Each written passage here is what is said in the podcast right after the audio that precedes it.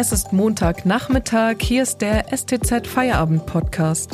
Heute mit folgendem Thema.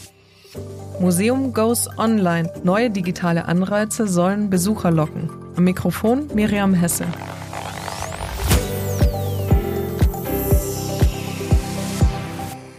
Multimedia-Guides für Erwachsene, Gaming-Apps für Kinder.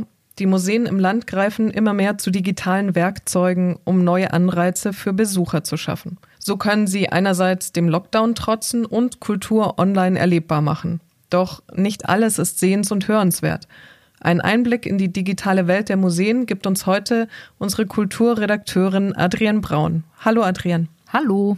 Adrienne, durch das Badische Landesmuseum wird bald ein Roboter laufen. Was hat der da zu suchen? Er soll wohl dafür sorgen, dass künftig ganz viele Digital Natives ins Museum stürmen. Es ist tatsächlich eines von mehreren Projekten, die jetzt in den vergangenen Jahren entwickelt wurden.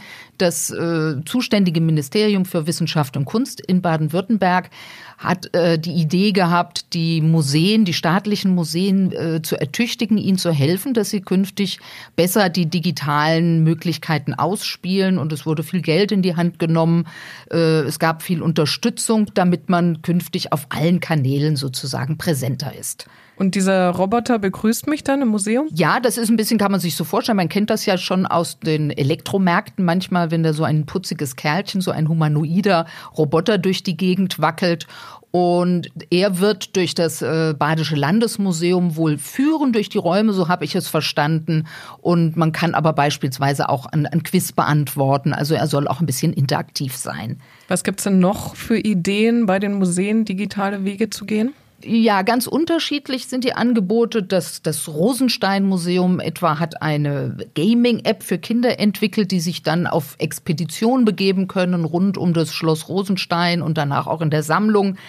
Das ähm, ZKM in Karlsruhe ist ja nun ein Haus, das sich dezidiert mit äh, Kunst und Medientechnologie beschäftigt. Die arbeiten an einem Chatbot, das heißt an einem Computer, der mit mir sprechen soll. Und die Idee ist, wenn ich es richtig verstanden habe, dass man im Museum beispielsweise über sein Smartphone dann sprechen kann mit diesem Computer oder auch in Karlsruhe im öffentlichen Raum soll es Stationen geben mit solchen Chatbots, Bots, die dann ich glaube, eher einfache, standardisierte Fragen rund um das ZKM beantworten können. Ein wichtiger Punkt dabei ist aber auch äh, die Digitalisierung der Sammlungen der verschiedenen Museen. Das Lindenmuseum ist jetzt vor wenigen Tagen online gegangen und hat sehr, sehr aufwendig, man kann sich vorstellen, das ist viel, viel Arbeit, die Tausenden, zum Teil Objekte, die die Museen ja besitzen, zugänglich zu machen für quasi die ganze Welt. Das heißt, man stellt nicht nur gute, hochauflösende Fotografien da rein, sondern auch viele Informationen. Im Fall vom Lindenmuseum, einem ethnologischen Haus, äh, stellt sich ja auch die Frage nach dem, dem kolonialen Erbe, diesem Hintergrund. Das wird ja im Moment viel diskutiert. Wie schmutzig, sage ich mal, sind die Objekte, die man da zum Teil in seiner Sammlung hat. Das wird alles auch auf diesen, diesen Seiten in diesem digitalen Katalog beantwortet. Es gibt sogar auch einen Quiz, den man äh, beantworten kann, wo dann zum Beispiel gefragt gefragt wird, ob diese Objekte, die man dort sieht, Musikinstrumente sind oder nicht. Das sind Versuche, ein bisschen etwas attraktiver zu werden für das Publikum. Aber ich glaube, man muss sich nichts vormachen. Natürlich sind die Hauptadressaten dieser digitalen Sammlungen wohl eher die Wissenschaft und die Kollegenschaft. Und lohnt sich für die der Aufwand? Das muss man sehen. Das ist, glaube ich, eher eine Frage, wie man sich im internationalen oder zumindest nationalen wissenschaftlichen Kontext positionieren will. Dahinter steckt aber vielleicht auch eine gesellschaftliche Dimension. Es gibt das Schlagwort Open Access, was ja in Bibliotheken äh, ein, ein ganz wichtiges Stichwort ist, dass man die Inhalte, die man dort hat, die in Büchern sind, in, in Aufsätzen, einfach der gesamten Welt sozusagen zugänglich macht, im Sinne der großgesprochen Demokratisierung. Und äh, in diesem Geist kann man das auch sehen, wenn einfach auch die Staatsgalerie künftig alles, was sie besitzt, auch im, im Internet zeigt, für theoretisch jeden niederschwellig zugänglich. Äh, das ist schon eine, eine gesellschaftliche Botschaft, die auch dahinter steckt. Aber bestimmt natürlich, wenn jetzt irgendwo in Südamerika ein Doktorand, eine Studentin eine Arbeit schreiben möchte, ist das sicher hilfreich, wenn man leichter an das Material kommt und nicht hierher fahren muss und ins Archiv steigen. Wie viel finanziellen Rückenwind bekommen dann die Museen für die Digitalisierung? Also dieses Projekt Digitale Wege ins Museen, das Programm äh, hatte zwei große Einheiten und äh, dafür wurde 3,1 Millionen Euro wurden zur Verfügung gestellt, aber sogar auch 20 Stellen hat man geschaffen in den Museen und wichtig war aber auch, äh, glaube ich, jenseits einfach vom, vom schnöden Geld, die Beratung. Ähm, es gab Workshops, es gab Coachings, zum Beispiel die MFG, also die Medien- und Filmgesellschaft Baden-Württemberg, stand da äh, in engem Austausch und stets mit Rat und Tat zur Seite, weil ja vieles doch auch Neuland für die Museen ist. 20 neue digitale Manager will die Kulturstaatssekretärin an den Museen in Baden-Württemberg installieren. Darüber reden wir gleich. Vorher machen wir kurz Werbung. Aktuelle Informationen bekommen Sie auch mit der STZ News App oder auf www.stuttgarter-zeitung.de. Mehr Hintergründe und Analysen gibt es mit dem STZ Plus Abo. Hier finden Sie auch diese Geschichte von meinem Kollegen Andreas Müller. Tauziehen um Millionen für die Ganztagsbetreuung. Fallen die Interessen des Landes in Berlin durch den Rost? Außerdem, wenn Ihnen dieser Podcast gefällt, denken Sie bitte daran, ihn auf iTunes oder Spotify zu abonnieren, damit Sie keine weitere Folge verpassen. Unterstützen Sie Journalismus aus der Region für die Region. Dankeschön.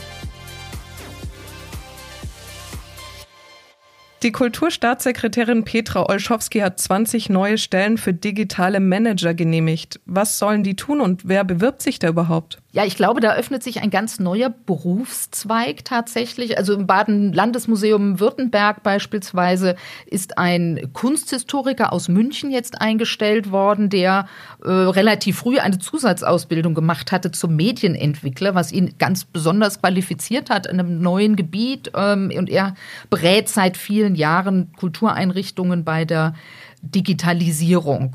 Und die Idee ist, glaube ich, auf ganz verschiedenen Feldern aktiv zu werden. Ähm, also das beispielsweise das Landesmuseum geht auch jetzt bald an den Start mit einem neuen Multimedia Guide, also etwas, was man konkret in die Hand bekommt, wenn man durch das Haus geht. Das ist dann vermute ich das eigene Smartphone auch.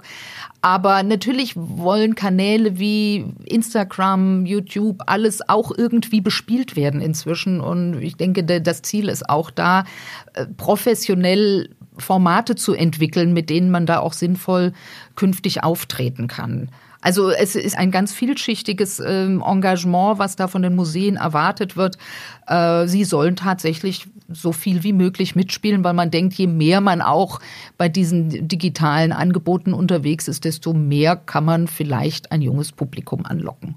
Sind denn die Museumsdirektoren da ähm, mit am Start oder sehen die das teilweise skeptisch? Das würden Sie wahrscheinlich so laut nicht sagen. Vergangene Woche hat äh, eine Tagung stattgefunden, bei der das, das Ministerium und die verschiedenen Museen beteiligt waren und das nochmal vorgestellt haben. Sie waren alle sehr begeistert, natürlich von der Unterstützung finanzieller wie ideeller Art, äh, weil sie, glaube ich, wissen, dass sie natürlich auf diesen Feldern auch stärker tätig sein müssen und, aber natürlich äh, ist die Frage, wie weit das in die Abteilungen reingeht. Man kann es auch andersrum sehen. Äh, es gibt ja sehr viele Kunstvermittler, Kulturvermittler, die bisher als Freelancer tätig sind und dann diese konkreten Führungen anbieten. Da ist oft eher der Gedanke andersrum, dass die sagen, wir würden auch gerne mehr eingebunden werden, konzeptioneller und äh, nicht erst, wenn eine Ausstellung steht, dann zu sagen, was kann man tun, sondern von vornherein die Dinge so zu konzipieren, dass sie besser ans Publikum herangebracht werden. Und ich, ich glaube, die Zukunft wird sein, dass sozusagen von ganz oben und von unten, also von denen, die mit den Menschen zu tun haben,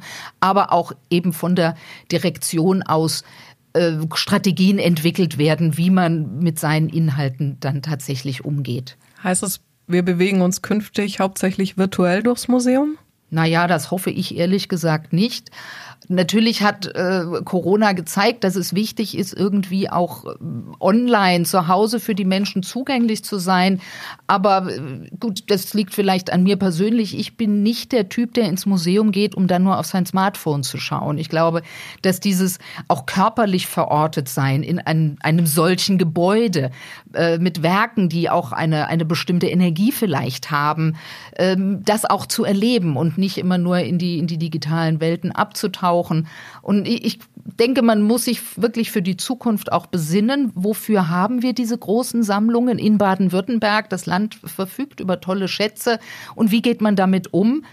Und ich glaube, die ganz große Chance, das wär, man spricht immer von dem Schlagwort digitale, äh, kulturelle Bildung, aber ich glaube, da sollte es wirklich nicht um Kunstgeschichte gehen, um Faktenwissen, was ist jetzt Kubismus oder Krakelé oder es soll auch nicht um Jahreszahlen gehen, also nicht um so Äußeres, sondern die eigentliche Chance der Museen, glaube ich, ist tatsächlich, sich auseinanderzusetzen, mal wieder in die Konzentration zu gehen, etwas äh, anzuschauen, mal wirklich einzutauchen in diese Objekte, sich zu reiben vielleicht auch, in, in Dialoge zu gehen. Und das ist, denke ich, in unserer Zeit äh, etwas, was selten geworden ist, weil Sie wissen es auch, alle suchen Klickzahlen, alle wollen äh, Aufmerksamkeit haben, man macht Daumen rauf, Daumen runter, Smiley. Das ist, glaube ich, nicht die Auseinandersetzung, äh, die, die im Museum stattfinden sollte. Und, und diese Chance zu haben, weg von der Nervosität, von der, der mangelnden Konzentration hin, wirklich mal wieder zu sagen, ich gehe eine Stunde hin, ich setze mich auseinander. Das ist ein, ein ganz tolles Gut, das ist ein Kapital, das unsere Kulturschätze haben. Und ich glaube, das kann man noch viel besser heben. Wenn man dann ein digitales Hilfsmittel dazu nimmt, ist es recht. Aber an sich sollte, glaube ich, wirklich immer das Objekt selbst im Zentrum stehen. Vielen Dank, Adrienne Braun aus dem Ressort Kultur, für diesen Einblick in die aktuelle Arbeit der Museen. Sehr gerne. Und das war der STZ Feierabend am Montag. Wir hören uns morgen wieder. Bis dahin.